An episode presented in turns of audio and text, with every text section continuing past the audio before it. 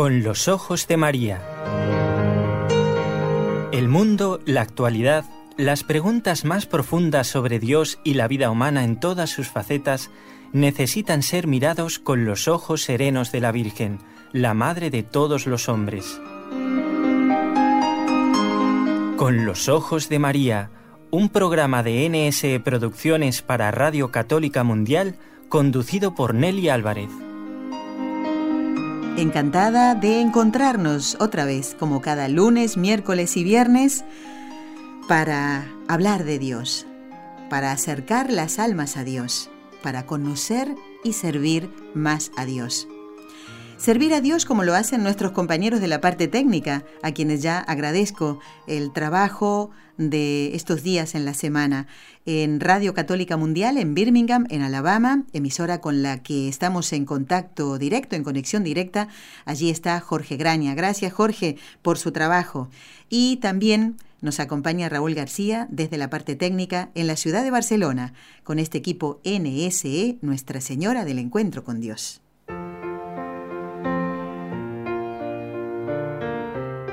Destellos sacerdotales. Este programa comienza hoy con una oración de Santa Faustina Kowalska, la secretaria de Jesús misericordioso. Decía ella, Oh divino y sumo sacerdote, que el poder de tu misericordia acompañe a los sacerdotes en todas partes y los proteja de las trampas y acechanzas del demonio que están siendo tendidas incesantemente para sus almas.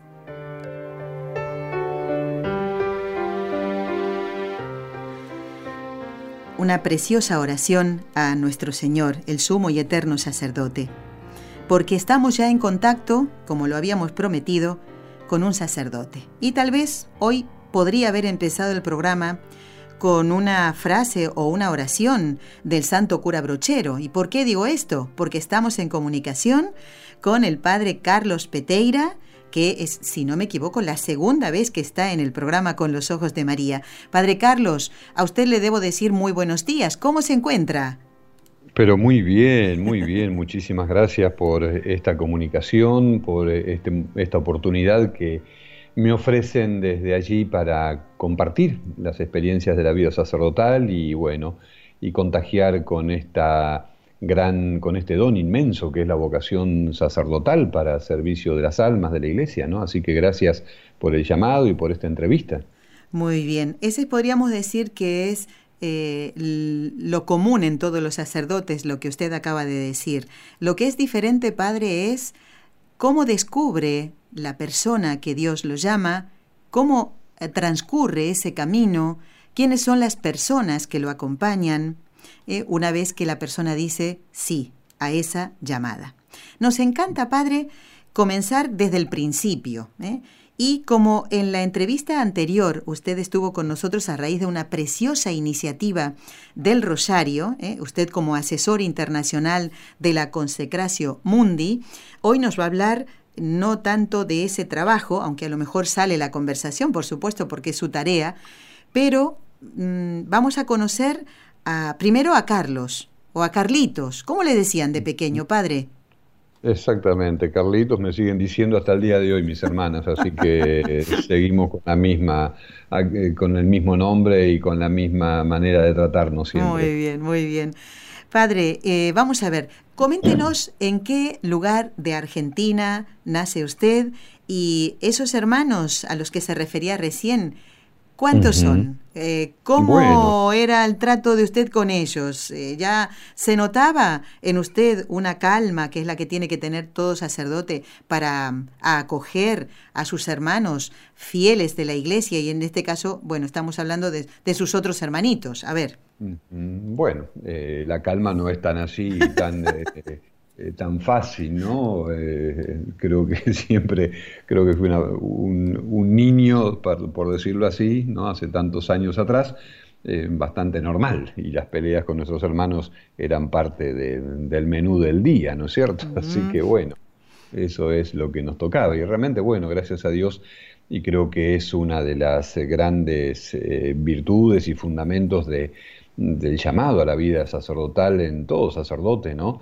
Lo normal o lo habitual, eh, lo que uno estima siempre es haber nacido y crecido la vocación en el seno de una familia creyente. Es muy difícil por ahí saltear eh, esa parte, ¿no? Más allá que sacerdotes excelentes, buenísimos, que, que su vida ha sido diferente, ¿no? Pero lo lógico, lo normal es que Dios llame a la vida sacerdotal en el seno de una familia en donde se vive la fe, que es donde eh, va germinando la semilla eh, serena, tranquila en la fe de cada uno y respondiendo cada uno a su propia vocación, ¿no? Eh, yo tuve mi familia con mi, con mi madre, que murió en el año 94, pero mi papá murió muy joven, o sea que yo prácticamente la figura paterna no la tuve reflejada en mi padre porque yo tenía dos años cuando murió y mi hermana más chiquita recién nacida. Y en verdad mi figura paterna fue siempre el sacerdote, ¿no? Porque desde chiquitito, muy chiquitito, vivía en la parroquia. Después de la escuela era la parroquia todo en mi vida, ¿no? Y entonces allí fue germinando sin duda, creciendo ese llamado a la vida sacerdotal que se fue gestando a la sombra de, muy santos sacerdotes que realmente eran parte de nuestra familia, ¿no? Aquí en Buenos Aires, en la parroquia San José de Flores, en donde justamente fue donde descubre su vocación sacerdotal también el Papa Francisco. Así es. Que es de mi mismo barrio y de mi misma cuadra, de mi misma calle, y nos bautizamos exactamente en la misma pila bautismal, así que eh, eh, eh, muchas coincidencias que, bueno, que realmente es una bendición, una gracia muy especial de Dios, ¿no? Y tengo tres hermanas, una más chiquita que yo, que tiene dos años menos, y dos que son mayores, así que en esa realidad familiar, junto a mi madre y mis hermanas, es donde fue creciendo, donde nació, creció y bueno, se fue afianzando mi vocación sacerdotal que inició desde muy chiquito, ¿no? Bueno, no sé si estamos hablando con el Padre Carlos que tal vez en la providencia de Dios algún día pueda ser Papa también, ¿eh? No hay que negarlo eso, Padre, ¿eh? eh por de pronto trataremos de, ser el sacerdote lo más eh, fiel a Jesús que nos pida y para servicio de la Iglesia, ¿no? Pero bueno, eh, creo que tenemos que empezar mucho, mucho por nuestro querido Francisco en estos momentos realmente de, de, mucha prueba para él, ¿no? No hay duda, así es. Y padre, ¿usted lo ha conocido? ¿Conoce al Papa personalmente? Bueno, no cuando era sacerdote ni cardenal, sino, sí lo conocí estando en Roma providencialmente de visita, que el obispo mío que estaba en Cuba me consiguió las, la misa en la, eh, ahí en Santa Marta y bueno, gracias a Dios pude estar en dos oportunidades con él y charlar apenas unos segunditos, pero bueno, decirle que era del barrio, que conocíamos a los sacerdotes comunes, digamos, y la verdad que una alegría muy especial, una gracia, un regalo inmenso, ¿no? Haber estado con él, aunque sea unos segundos, ¿no? Claro, claro que sí. Muy bien, pues estamos, lo ven ustedes, conociendo primero a Carlitos, ¿eh? con estas tres hermanas que lo volverían loco, ¿eh? porque así somos las chicas con los hermanos, ¿no? muy pegajosas, ¿no? Muy pegajosas, a lo mejor, ¿o no? Sí, sí, de hecho ahora hace poquito, hace 15 días, eh, tuvimos la gracia muy grande de compartir los cuatro un viaje por Croacia y Meyugori, que hemos vuelto ahora hace apenas 15 días, y la verdad que lo hemos disfrutado muchísimo entre los cuatro y bueno, gracias a Dios somos muy unidos y siempre me han estado apoyando en todo, ¿no? Qué bien. Bueno, mm, antes de salir al aire, padre, conversamos un poquito preparando la entrevista y yo le tengo que decir, como a tantos otros sacerdotes, que cada vez que tengo la gracia de poder entrevistar a, cada uno de ellos, me sorprendo por alguna cosa en particular que me dicen. Y me, me quedo realmente asombrada y viendo cómo el Señor elige a una persona y la mayoría, ¿no? Nos dicen, yo no sé por qué me ha elegido a mí, yo no me imaginaba que iba a ser sacerdote y tal. Y una cosa que me ha sorprendido de esta charla previa a la salida al aire es que usted nos comentó que entró al seminario, al seminario menor, claro, siendo un niño. ¿Cómo puede ser esto, padre? Bueno, para mí la vocación prácticamente fue mm, acompañando la vida misma, ¿no? Porque yo me crié en la parroquia. Eh, aquí en Buenos Aires eh, en aquel tiempo, no estamos hablando del año 75, cuando entré al seminario a los 10 años, en Buenos Aires eh, prácticamente la parroquia era nuestro lugar de estar, era donde nos juntábamos con nuestros compañeros, con nuestros amigos a jugar a la pelota, a charlar, a hacer de las nuestras también. Y siempre encontramos en los sacerdotes, especialmente en el párroco, que fue un párroco eh, benemérito, ¿no? que tuve la gracia inmensa, inmensa como sacerdote ya de asistirlo en el último momento y de confesarlo el último día de su vida, ¿no? Así que para mí eso fue un don inmenso cuando él ya tenía más de 90 años, pero para mí fue un hombre, bueno, extraordinario y, es como que eh, no le tocaran a sus monaguillos y nosotros teníamos, digamos, como una eh, libertad total en la parroquia de hacer todo, organizábamos las misas, los casamientos, los bautismos, bueno, todo. Y hacíamos de las nuestras también, ¿no? Porque era una basílica muy grande, la Basílica de Flores, que tenía muchos recovecos, muchos rinconcitos, lugares muy especiales que nosotros conocíamos y bueno, siempre andábamos ahí a las carreras, escondiéndonos, jugando, bueno, rezando también, por supuesto. Menos mal.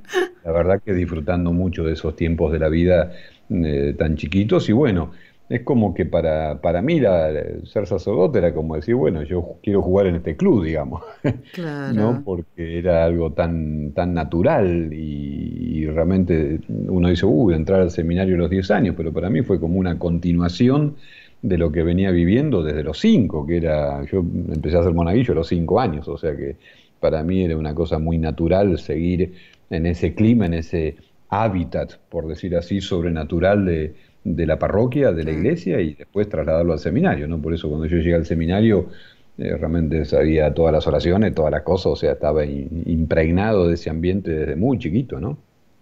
Padre, y mm, eh, sus estudios los terminó ya dentro del seminario, ¿verdad?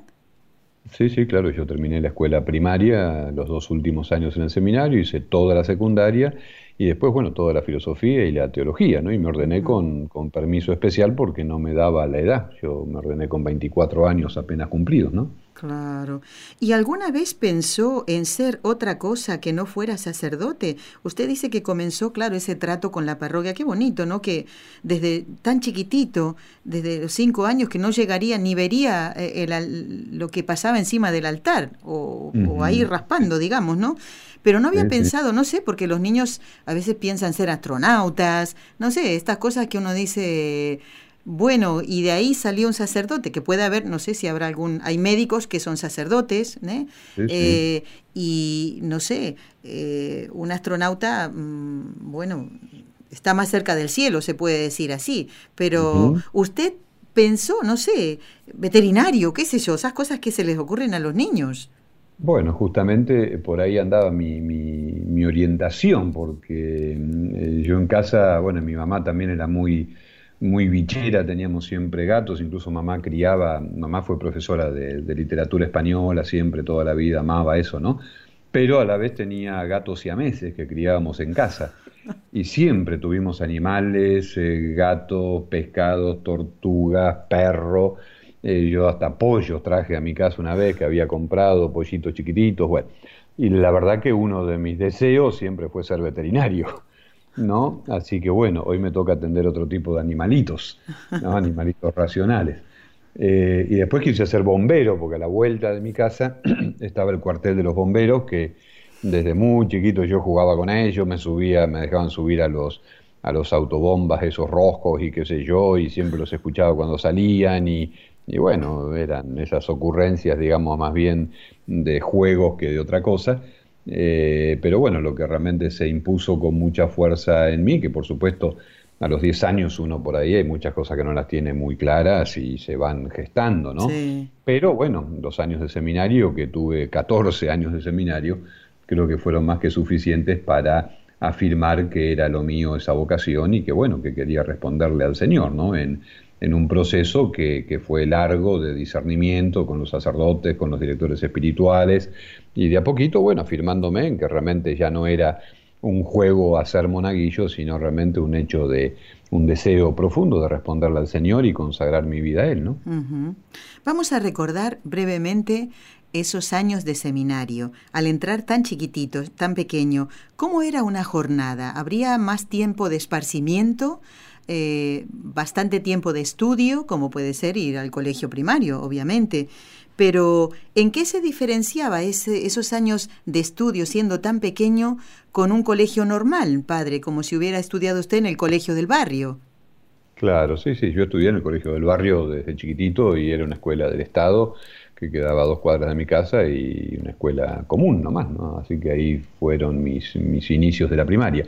Pero bueno, en el seminario eh, las clases las teníamos dentro del mismo seminario, teníamos la escuela, digamos que eran los maestros, los docentes, profesores, todos que venían al seminario a dar clase. Iniciamos en sexto grado 12, después en primer año de secundaria éramos 22 y era una escuela normal, digamos, ¿no es cierto? Con todas las materias como corresponde. Eh, pero una vida muy, pero muy ordenada. El seminario menor en ese momento era realmente una etapa hermosísima de la vida donde todo se hacía eh, tan ordenado, tan, tan entre casa, ¿no? tan contenidos en, cuanto a los sacerdotes, a los que nos acompañaban en una cosa, en la otra. Eh, teníamos horarios muy claros de, estudio y de mucha exigencia. Después tareas comunitarias en la limpieza, pintura, jardines y por supuesto muchísimo deporte. El deporte ocupó un lugar muy importante en el seminario menor y creo que es lo lógico porque a esa edad es tan importante y tan formativo. Así que nos dedicamos muchísimo a todo tipo de disciplina deportiva, por supuesto, primero que nada el fútbol y como es propio de Argentina, que acá uno ve una pelota y ya sale corriendo. Eh, y la verdad que fueron años muy lindos, de mucha amistad, de mucho compañerismo, de, de, un gran nivel cultural que nos daba el seminario también, porque había una exigencia de lectura, de preparación de obras de teatro, en fin, eh, la verdad que era muy, muy completo y son, han sido años muy felices, ¿no? Con mucha exigencia, porque lógicamente eh, yo me fui de, mi casa en Buenos Aires a 500 kilómetros en el seminario, en la ciudad de Paraná. Y la verdad que los primeros meses fueron terribles, lo que extrañaba y prácticamente lloraba todas las tardes, ¿no? Porque era muy, duro, ¿no? Estar lejos de, mi madre, de mis hermanas, de, mi familia, en fin. Eh, pero bueno, evidentemente Dios quiso que, pasara esa prueba y, bueno, sin duda ha sido un signo de que confirmaba la vocación porque eh, en cualquier otra situación me hubiera salido corriendo y sin embargo, bueno, me quedé y ahí eh, perseveré hasta el final, ¿no? Claro que sí. Qué cosa, Padre, cómo el Señor va preparando un alma, ¿no? Con ese Mm, desapego eh, que a la hora de servir al Señor, mm, bueno, mm, se nota, digamos, ¿no? Porque si no, eh, al, crecer usted ya hubiera dicho, no, esto no es para mí. Y si no nos desapegamos de las cosas y de las personas con lo que queremos a nuestra propia familia, ¿cómo vamos a servir al Señor? Ya lo dijo Jesús, ¿no? Que no tenemos que mirar para atrás, ni estar pegados a nada de esta tierra, ¿Por qué? Porque, eh, no sé, entiendo yo, ¿no? Que los amaremos de otra manera, los amaremos más, y no se corta ese lazo tan hermoso, porque el Señor quiere que, eh, bueno, nacemos en una familia, nos vamos haciendo personas, nos quieren como somos, ¿verdad? Y usted mismo ha dicho, acabamos de volver con mis hermanas de un viaje, qué bonito, ¿no? Porque ellas podrían haberse ido solas, o usted con otros sacerdotes, y sin embargo, y elegir un santuario, podría haber elegido ellas a lo mejor, venga, vámonos a Cancún, no sé, se me ocurre, padre, y sin embargo, ese lazo sigue tan, tan fuerte y a lo mejor más que antes, padre, porque uno mira más allá, ¿no? De una manera sobrenatural, ¿no le parece? Sí, sí, creo que evidentemente la vida nos, nos va llevando y bueno, nada se improvisa, ¿no? Porque en definitiva, bueno, nuestra madre también nos educó muy unidos entre nosotros y mamá tuvo que pelear, eh, digamos, mucho eh, cuando enviudó para sacarnos adelante y nos enseñó a que, bueno, a que todos teníamos que estar muy juntos y muy fuertes y nosotros desde muy chiquititos en casa prácticamente nos encargábamos de todas las cosas de la casa porque en casa no sobraba nada y mamá trabajaba desde la mañana, desde que amanecía hasta la medianoche, sin parar dando clases para sacarnos adelante. ¿no? Entonces todo eso también fue gestando en nosotros eh, una gran unidad, una gran fortaleza y, siempre nos hemos apoyado realmente ¿no? en todo momento y, gracias a Dios eh, por eso, porque tengo mis tres hermanas que son realmente una, un apoyo muy grande, una garantía muy grande y, y realmente nos sentimos muy unidos. ¿no? Qué bueno. Padre, usted antes hablaba del deporte. Es una manera de descorcharse, como se suele decir aquí. Y aquí entre nosotros, Padre, ¿Boca o River, Padre? Bueno, por supuesto que River siempre. Bueno, lo siento, pero tenemos que terminar esta entrevista. Esto no puede ser, padre, porque yo tengo mi corazón. Les doy bendición y que el Señor los acompañe. sí, sí, no, no, de River. Ay, padre, mire, bueno, yo no creía que esto iba a terminar así, ¿eh? Y bueno, hay, hay, de todo tipo de males en el mundo, ¿no?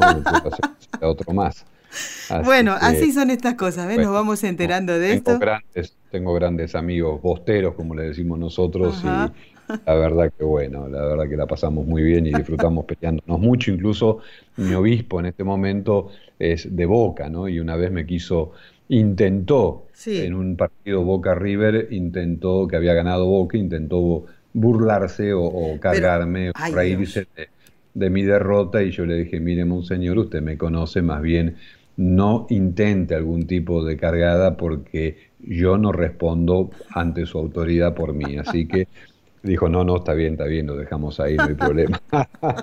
bueno, padre, entonces aquí vamos a decir lo mismo que el obispo. Lo dejamos ahí y seguimos con la entrevista, porque está muy buena. ¿eh?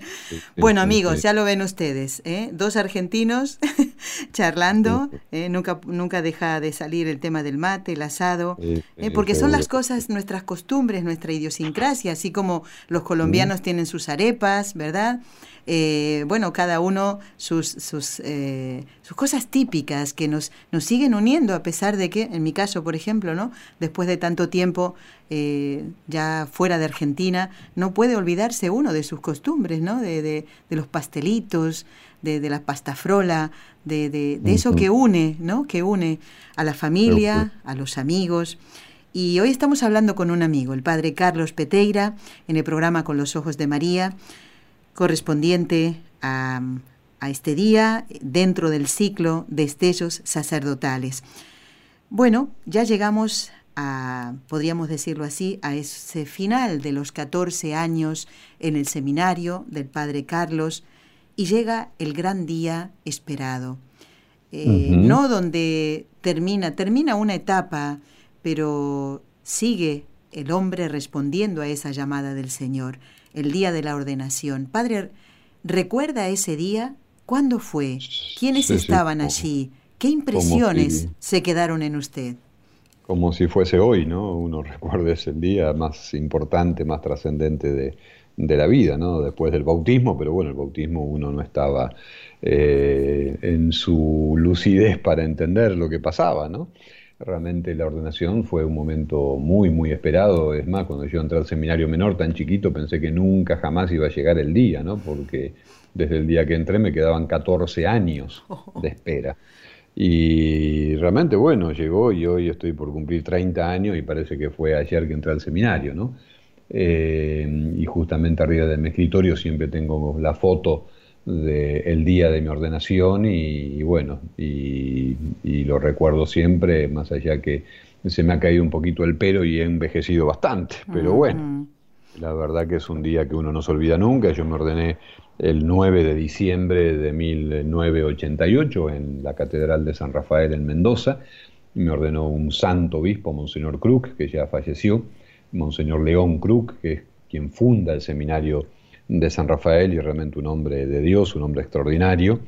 Y bueno, la verdad que un regalo inmenso, inmenso de Dios, ¿no? Y encima muy unido a la Santísima Virgen porque eh, después con el tiempo, ¿no? Yo me entero, yo ni sabía todavía, eh, siempre me hubiera querido ordenar el 8 de diciembre, que es el día de la Inmaculada y que muchas veces había ordenaciones ese día, ¿no? Pero con los años me entero, a raíz justamente de Juan Pablo II, ¿no? Que ese 9 de diciembre era el día de San Juan Diego.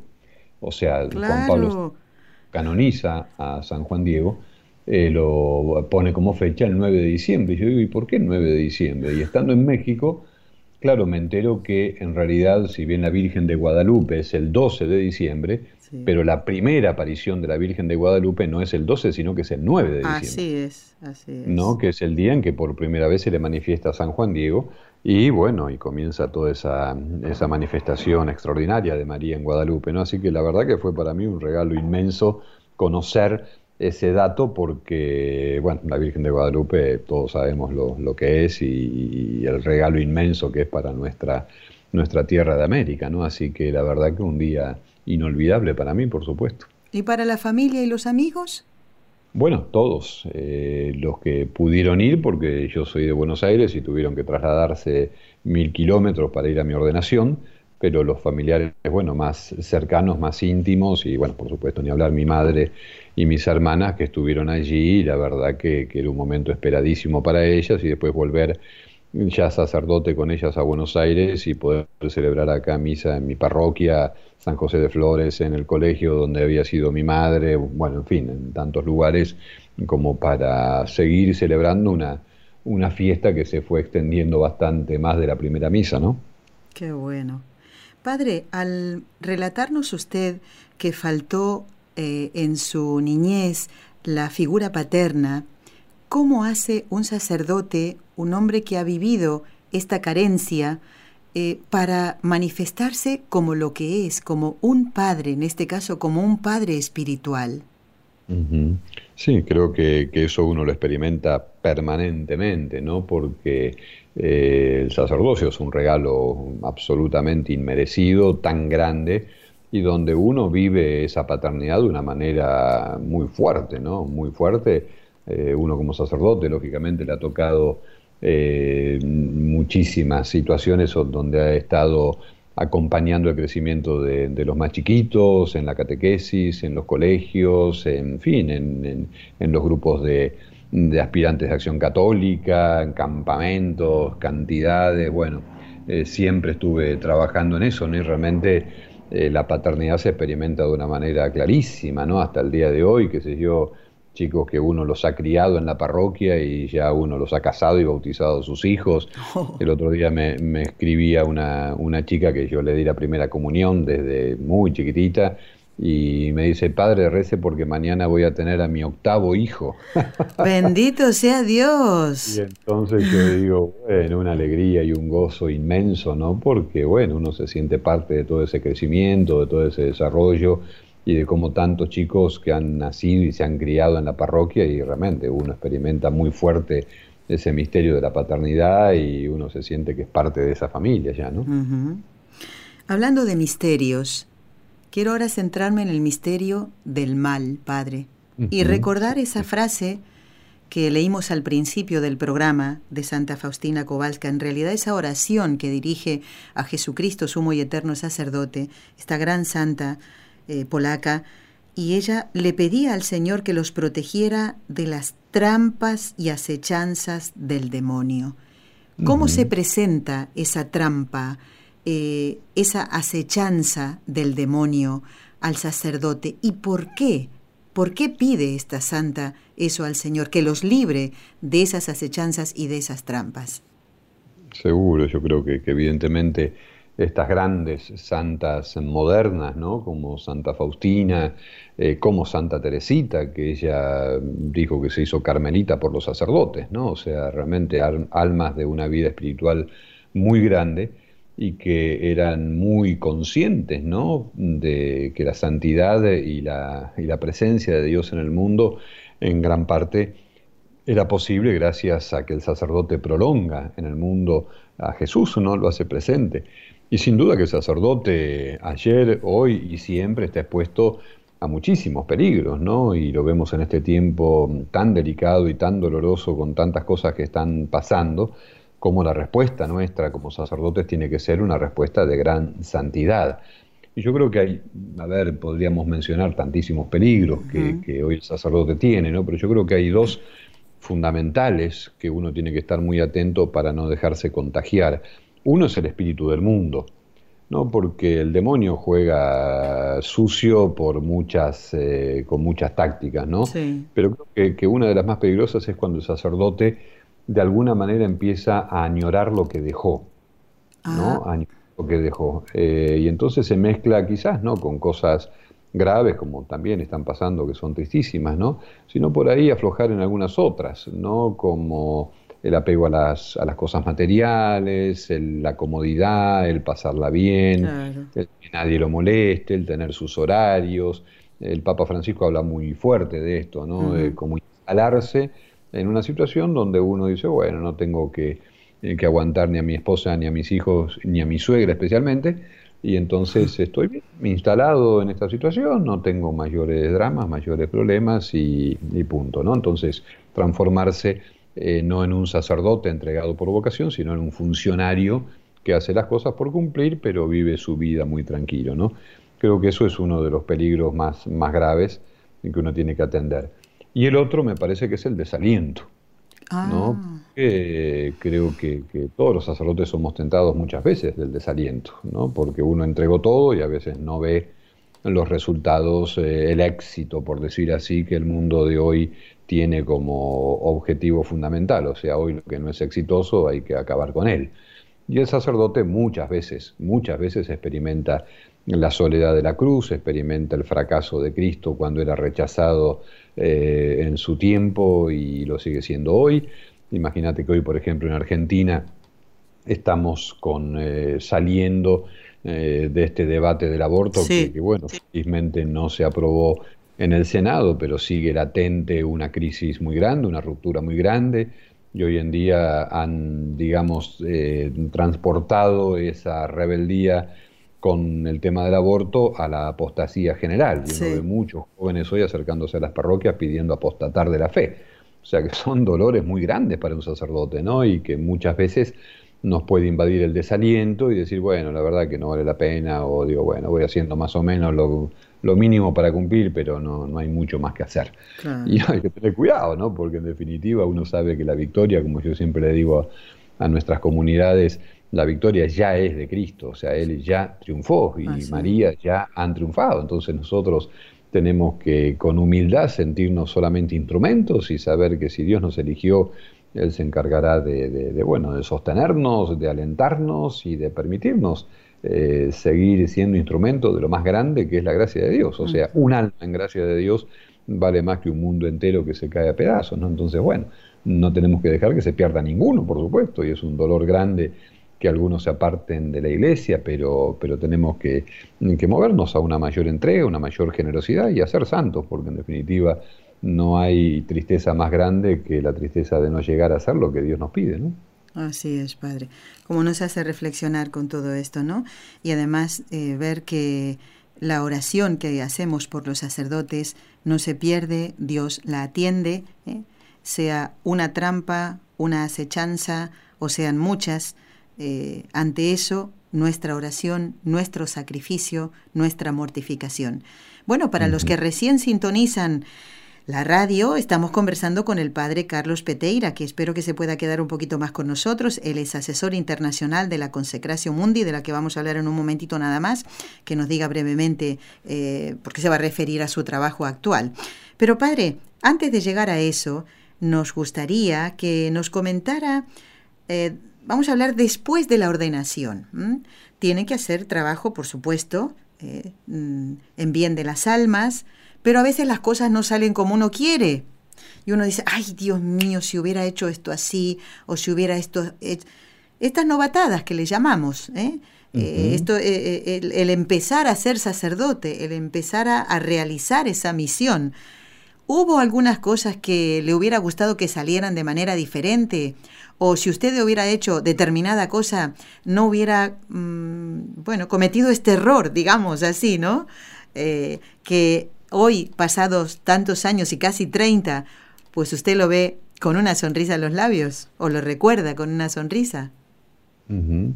Sí, sí, sin duda que sí, ¿no? Eh, yo, por ejemplo, eh, voy, mm, tengo guardados en carpetas todos los sermones que he predicado los domingos, por ejemplo, ¿no? Ah. Siempre me gusta prepararlo con mucha delicadeza, con mucho cuidado, porque me parece que es uno de los momentos más fuertes en los que uno, eh, como, como, bueno, como sacerdote, puede transmitir justamente una palabra del Señor actualizada y, aplicada al momento que nos toca, ¿no?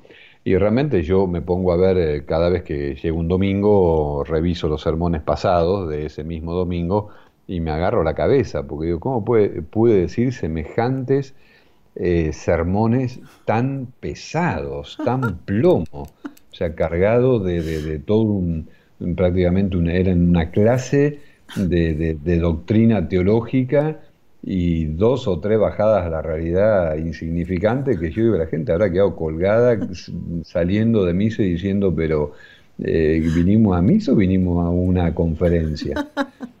Y realmente creo que eso es una de las cosas que, bueno, que uno con el tiempo, yo los miro y, me río, porque digo, ¿cómo puede decir semejante sermón? Que por supuesto todo muy ordenado, muy prolijito, ah. eh, muy ortodoxo, ¿no? pero claro, con cero didáctica para la gente, ¿no? Y creo que eso me ha ayudado muchísimo, muchísimo. Eh, yo los eh, primer tiempo, incluso bueno, de diácono y después los primeros tiempos de sacerdote, el cura que tenía a cargo la parroquia, cuando yo fui vicario el primer, el primero, segundo anito, me decía, no, no, vos dedicate a la misa de los niños. Ah. Y me hizo tantísimo bien, tantísimo bien el pensar cómo llegar para que los niños eh, bueno, entendieran y participaran en la misa, ¿no? Y lo mismo que hice hace 30 años lo sigo aplicando hoy en cuanto a la motivación en cada sermón. O sea, yo jamás en la vida voy a empezar un sermón diciendo, el Evangelio de hoy nos habla del pan de vida. Porque yo creo que ya con esa frase la gente ya se desconectó. Mm. Entonces, eh, siempre trato de buscarle la vuelta para motivar, eh, a ver cómo hago para que la gente se despierte atienda lo que, lo que Jesús nos quiere decir hoy, en lo que, bueno, en lo que yo entiendo que puede ser mejor, digamos, y bueno, y, tratar de, hacerlo, de hacerlo más, eh, más plástico, ¿no? Con imágenes, con ejemplos, porque creo que, en el mundo que nos toca hoy, donde la velocidad de información y de cambios de canales y cambios en la web de, de, una velocidad que, bueno, por supuesto uno no, no, va a competir con eso, ¿no? Pero creo que tenemos que eh, tener una gran capacidad metodológica para poder llegar con un mensaje que, como dice San Agustín, esta palabra es tan antigua y tan nueva, ¿no? Pero bueno, hay que tratar de sacarle el brillo, ¿no? Y creo que eso es de las cosas, que uno eh, como sacerdote dice, bueno, cuánto hemos crecido o aprendido en ese sentido, ¿no? En el hecho de, llegar con un mensaje más, eh, más diluido para la gente, no en cuanto a la verdad del mensaje, ¿no? Sino en cuanto a la presentación para que sea más fácil de escucharlo y de que la gente eh, pueda vibrar con el Evangelio realmente, ¿no? Padre, este sábado la iglesia celebra un día muy especial, que es la Natividad de la Santísima Virgen María. ¿Cómo hace usted aplicando esto que comentaba recién para que la gente no desconecte y para que la gente conozca y ame más a la Santísima Virgen? Si el sacerdote no la ama, si el sacerdote no la conoce, ¿cómo va a dar a conocer a nuestra madre? ¿Cómo va a hacer que sea amada? ¿Cómo lo hace usted? Bueno, creo que, ni hablar de, lo que es esta presencia de María en la vida sacerdotal, porque realmente creo que, que, bueno, la madre es la madre, ¿no? Y gracias a Dios yo desde chiquitito en casa, bueno, mi madre, como les decía, era profesora de lengua española, de literatura, y desde muy chiquito yo me acuerdo que nos hacía rezar el rosario en casa desde que yo tengo uso de razón y lo rezábamos en latín, porque ella era profesora de latín. Y en casa no se discutía eso, o sea, era la hora de rezar y había que rezar y punto. O sea, la psicología de mi madre era una psicología muy express, porque no tenía mucho tiempo para aplicar las cosas. Entonces, cuando se rezaba, se rezaba, cuando se comía, se comía, y cuando había que lavar los platos, se lavaban los platos y se acabó. Y la verdad que yo agradezco mucho esto, ¿no? y creo que desde toda la vida, y ni hablar en el seminario, donde gracias a Dios nuestro seminario era muy, pero muy mariano, ¿no? Y desde muy chiquitito nos hicieron conocer y amar a San Luis María de Montfort, que providencialmente, bueno, hoy como asesor de la consecración mundial a nivel internacional, es el santo, bueno, que es el referente máximo nuestro, ¿no? Y creo que en la vida sacerdotal no, no se puede entender un sacerdote sin la presencia de la Virgen, ¿no? Y realmente uno lo ha experimentado de tantísimas veces, no solo en cuanto a la tarea pastoral, ¿no? sino en cuanto a lo personal, personal. Es decir, eh, uno como sacerdote muchas veces ha sentido el peso, el cansancio, como les decía, a veces el desaliento, eh, en fin, tantas pruebas, ¿no? Y para mí pensar solamente en la Virgen un, instante, a mí me da un alivio tan, pero tan grande, o sea, una eh, contención que uno necesita, porque más allá que yo ya tengo 54 años, pero la madre es la madre siempre, ¿no? Y uno necesita sentir esa ternura de, María y creo que para, para mí, bueno, es determinante eso todos los días de mi vida sacerdotal y, preparando, transmitiendo esto, ¿no? Eh, es más, en la comunidad que estoy ahora estamos preparando con mucho tiempo para el 8 de diciembre las consagraciones a la Virgen y creo que, que es lo que tenemos que transmitir y multiplicar grupos de oración mariana porque a grandes males de los que vivimos en el mundo de hoy tenemos que aplicar grandes remedios y creo que la Virgen es el remedio más hermoso para estos tiempos que corren. ¿no? Padre, ¿cuál es su trabajo actual? Bueno, en este momento estoy acá eh, colaborando con una parroquia eh, muy linda, muy antigua acá en Buenos Aires, donde el cardenal me pidió que estuviese este año, en la parroquia San Nicolás de Bari atendiendo esta comunidad, que es una comunidad muy, muy hermosa, con mucha vida espiritual. Tenemos hasta ocho misas los fines de semana, los domingos, mm. eh, grupos, Legión de María, enfermos que visitamos, eh, grupos de oración, eh, formación, bueno, realmente mucha actividad. Mucha actividad de caridad también, tenemos una caritas muy floreciente aquí, con atención a mucha gente de la calle especialmente. Y bueno, este año para mí un poquito de paréntesis, después de haber llegado de cuatro años de misionar en Cuba, le pedí al obispo que me diera este añito de, paréntesis para estar un poquito más cerca de mi familia y bueno, eh, no para descansar porque acá estamos trabajando a full. Y el año que viene tratando de, bueno, ver si el obispo dispone, pero con mi deseo principal de volver a Cuba, ¿no? que es la misión que hemos emprendido hace varios años y que necesita eh, que la sigamos fortaleciendo porque tenemos por mucho tiempo más mm, grandes desafíos misioneros en la isla, donde estamos colaborando con tres parroquias. ¿no? Padre, queremos comprometerlo al aire, a ver si dentro de que termine, antes de que termine este año, eh, en que va a estar por, por Argentina, podamos hablar de cómo un sacerdote puede trabajar en un país como Cuba. ¿Qué se puede hacer? ¿Eh? Eh, ¿Cómo se trabaja? ¿Con qué recursos? ¿Hay recursos? Uno debe desanimarse ante, bueno, no poder abiertamente trabajar como tal vez en otros países. ¿Qué le parece? ¿Le parece un tema interesante para que podamos conversar? Sí, la verdad que es súper interesante porque la verdad que en estos cuatro años que tuve de experiencia de Cuba uno bueno, ha conocido muchísimas cosas desde adentro, de lo que es este sistema y, bueno, y de todo lo que realmente se puede llegar a hacer como sacerdotes, como misioneros y como laicos, que hemos tenido tantas veces misiones de laicos allá de jóvenes y, matrimonios que han ido desde nuestras comunidades a ayudar y realmente es un tema apasionante y que da para un análisis eh, muy, muy profundo, ¿no? Muy bien. Padre, le pedimos su bendición, su bendición, esa mano sacerdotal, eh, ungida por el Señor, para llevar las almas a Dios, unas manos que llevan a Dios. Qué bonito eso, su bendición, Padre. Bueno, bueno, les, les agradezco y por supuesto les regalamos esta bendición que es un regalo del Señor. Dios de amor y de misericordia, te bendecimos y te damos gracias por esta oportunidad que tu amor nos concede para dar a conocer, para compartir la alegría de esta vocación sacerdotal, para gloria de tu nombre, para gloria de nuestra Madre del Cielo, para bien de tantas, tantas almas sedientas de ti. Te bendecimos, Señor, y te damos gracias por este don inmenso. Te pedimos que sostengas y cuides a todos nuestros sacerdotes, especialmente aquellos que pasan especial dificultad, que tienen situaciones de conflicto, a veces en tierras de misión, en lugares más difíciles. Que toda la Iglesia, Señor, se una en la oración por los sacerdotes, ya que son ellos los que nos hacen presente la alegría de tu amor, de tu gracia. Te pedimos que bendigas a todos los que trabajan en este espacio de la radio, para que puedan seguir difundiendo, Señor, con sabiduría, con fidelidad a la verdad, con entrega, con alegría, el mensaje de salvación. Te pedimos por todos, los operadores técnicos, los locutores y todos los que hacen a esta emisora, para que con tu gracia sean instrumentos de tu amor para un mundo tan necesitado de ti. Y que la bendición de Dios Todopoderoso, del Padre, del Hijo y del Espíritu Santo, los bendiga y acompañe siempre. Amén. Que María los cuide y los llene con la ternura de su amor. Amén. Gracias, Padre. Gracias por habernos acompañado. Muchísimas gracias a ustedes, bendiciones a todos. Y bueno, cuando quieran, acá estamos, si Dios quiere, para compartir algún espacio y bueno, seguir eh, en este camino, en la alegría de seguir a Jesús siempre.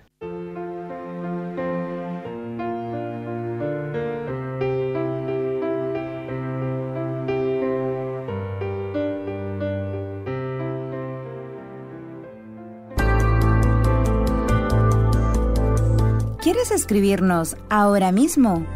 Puedes hacerlo al siguiente correo electrónico con los ojos de María arroba nsradio.com.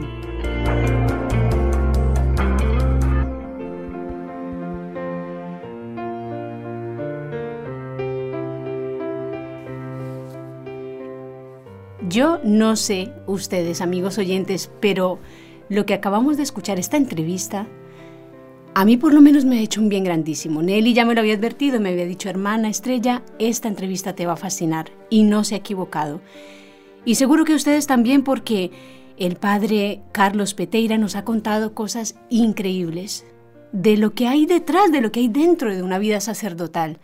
Esas cositas que uno a lo mejor no sabe de su propio párroco y a lo mejor no se atreve a preguntarle porque no tiene mucha confianza, pero, pero qué bueno y qué hermoso conocer en profundidad lo que entraña una vida sacerdotal. Amigos, hoy es 7 de septiembre y mañana vamos a celebrar una fiesta muy grande. Yo no sé, a propósito, si ustedes ya han contratado el mariachi, porque mañana celebramos lo que podríamos llamar el cumpleaños de Nuestra Señora, la fiesta de la Natividad. El 8 de septiembre de cada año nuestra Santa Madre, la Iglesia, eh, celebra, también por todo lo alto, este día tan grande en que nos es dada nuestra Madre querida, Nuestra Señora del Encuentro con Dios. Bueno, amigos oyentes, les repito, la hermana Estrella es quien les habla. Al otro lado del cristal se encuentra Raúl García, que en los estudios de NSE en Barcelona. Y yo creo que él y yo estamos de acuerdo en una cosa. Con gusto le hubiéramos cedido al Padre Carlos estos minutitos que nos quedan para aprovechar a conocer más de su vida sacerdotal. Yo he tomado algunos apuntes cuando escuchaba la grabación antes de salir al aire y me han gustado un par de cosas que quiero que ustedes recuerden conmigo. El padre nos habló del hábitat sobrenatural de la parroquia. Este término me pareció espectacular porque es verdaderamente lo que, lo que ha hecho que nazca su vocación sacerdotal. Un ambiente en el que él encontró alegría, distensión, compañía, guía, cuidado, apoyo en sus inquietudes. Ojalá todos los sacerdotes y párrocos que nos estén escuchando puedan compartir esto, alegría, guía, cuidado. A todos esos niños que andan por ahí, que uno a veces los ve en la parroquia y quiere como decirle, oye, no revuelvas tanto, pues de uno de esos revoltosos ha salido un sacerdote como el padre Carlos Peteira, que además nos ha contado, y esto me llamó muchísimo la atención, pertenecía a la misma parroquia, al mismo barrio, a la misma cuadra, fue bautizado en la misma pila bautismal que nuestro Santo Padre, el Papa Francisco. Bendito sea Dios, ¿no? Que permite que de una misma parroquia salgan muchos sacerdotes, salgan sacerdotes para servir a su reino.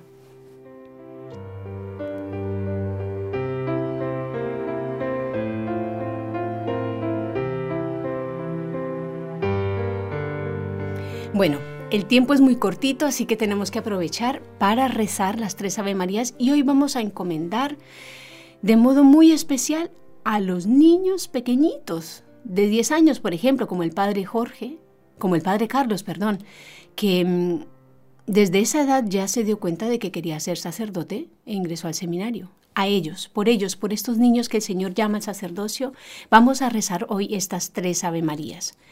Vamos a pedirle a la Virgen Santísima a su corazón inmaculado, que por el poder que le concedió el Padre, por la sabiduría que le concedió el Hijo y por el amor que le concedió el Espíritu Santo, libre a todos los sacerdotes de caer en pecado y prepare los corazones de todos aquellos niños que son llamados a la vocación sacerdotal. Dios te salve María, llena eres de gracia, el Señor es contigo, bendita tú eres entre todas las mujeres, y bendito es el fruto de tu vientre Jesús. Santa María, Madre de Dios, ruega por nosotros pecadores, ahora y en la hora de nuestra muerte. Amén. Dios te salve María, llena eres de gracia, el Señor es contigo, bendita tú eres entre todas las mujeres, y bendito es el fruto de tu vientre Jesús. Santa María, Madre de Dios, ruega por nosotros pecadores, ahora y en la hora de nuestra muerte. Amén. Dios te salve María, llena eres de gracia, el Señor es contigo, bendita tú eres entre todas las mujeres, y bendito es el fruto de tu vientre Jesús. Santa María, Madre de Dios, ruega por nosotros pecadores, ahora y en la hora de nuestra muerte. Amén.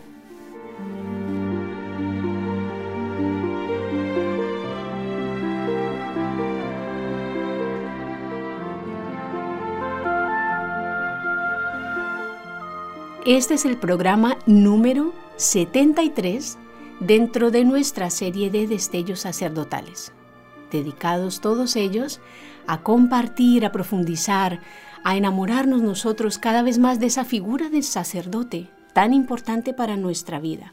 Bueno, y yo les quiero hacer una propuesta a todos ustedes que nos están oyendo a través de las ondas de la Radio Católica Mundial y de quién sabe cuántas emisoras más alrededor del mundo, que nos escriban y nos cuenten por correo electrónico, por el Facebook, por donde ustedes quieran. Nos pueden llamar inclusive si lo desean. ¿Cuáles son esos rasgos de santidad sacerdotal que advierten en los sacerdotes que tienen cerca? Porque a lo mejor eh, hay muchas cosas que están ahí latentes en nuestro sacerdote párroco, en nuestro director espiritual, y no hemos abierto los ojos a esas virtudes sacerdotales. Normalmente los seres humanos solemos como fijarnos más ¿no? en las cosas negativas. Vamos a hacer este ejercicio espiritual de fijarnos en todas esas virtudes, esas cosas positivas de nuestros sacerdotes. Vamos a pedirles que nos escriban al correo electrónico de Con los Ojos de María y también que nos pongan algún post en Facebook, como ustedes lo quieran hacer. Estas, estos comentarios luego los leeremos aquí en el programa para para dar gloria a Dios y para darle gracias por todo eso bueno y grandioso que Él hace en nuestros sacerdotes. Vamos a leer ahora, y esto lo quería compartir porque mm, lo leí antes de salir al aire y, y la verdad es que me conmovió mucho. Nos ha escrito Zaida y Zaida nos cuenta, yo creo que ya nos está escuchando, Saida, un abrazo desde Barcelona. Te estamos cuidando muy bien a tu niño. ya verán por qué, amigos oyentes. Saida nos dice, soy una fiel oyente del programa de Con los Ojos de María. Son más de cinco años que lo escucho. Es por eso que lo siento como parte de mi familia. Y más hoy que mi hijo David va a compartir con ustedes uniéndose a la peregrinación. Esto nos lo escribía hace poco, en agosto. Y también va a hacer un voluntariado que esto ya se está cumpliendo, amigos oyentes. Él ya está aquí con nosotros en Barcelona, en nuestra sede, haciendo su voluntariado. Pues Saida nos pide que recemos por él, ya lo estamos haciendo, y se une a nuestras intenciones. Y nos dice algo que quiero compartir al final del programa. Estaré unida en oración para que la Santísima Virgen derrame sus bendiciones sobre todos los peregrinos y también sobre todos ustedes, amigos oyentes. Yo quiero darle las gracias porque han tenido mucha paciencia en estarme escuchando estos minutitos y también en programas anteriores. Em, de verdad que el equipo NS Barcelona, con todo cariño, con toda responsabilidad, con todas las ganas del mundo, prepara cada lunes, miércoles y viernes este programa de Con los Ojos de María, porque sabemos que la Virgen Santísima y nuestro Señor quieren llegar a sus hogares a través de las ondas de la radio. Nosotros nos encomendamos a sus oraciones y esperamos encontrarnos en el próximo programa. Acuérdense, este fin de semana no se olviden de ir a misa el domingo. Has escuchado un programa de NSE Producciones para Radio Católica Mundial.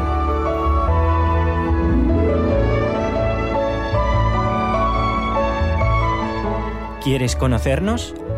Escríbenos al correo electrónico con los ojos de María nsradio.com.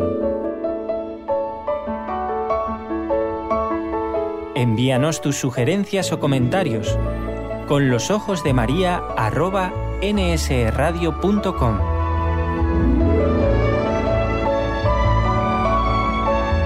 Te esperamos.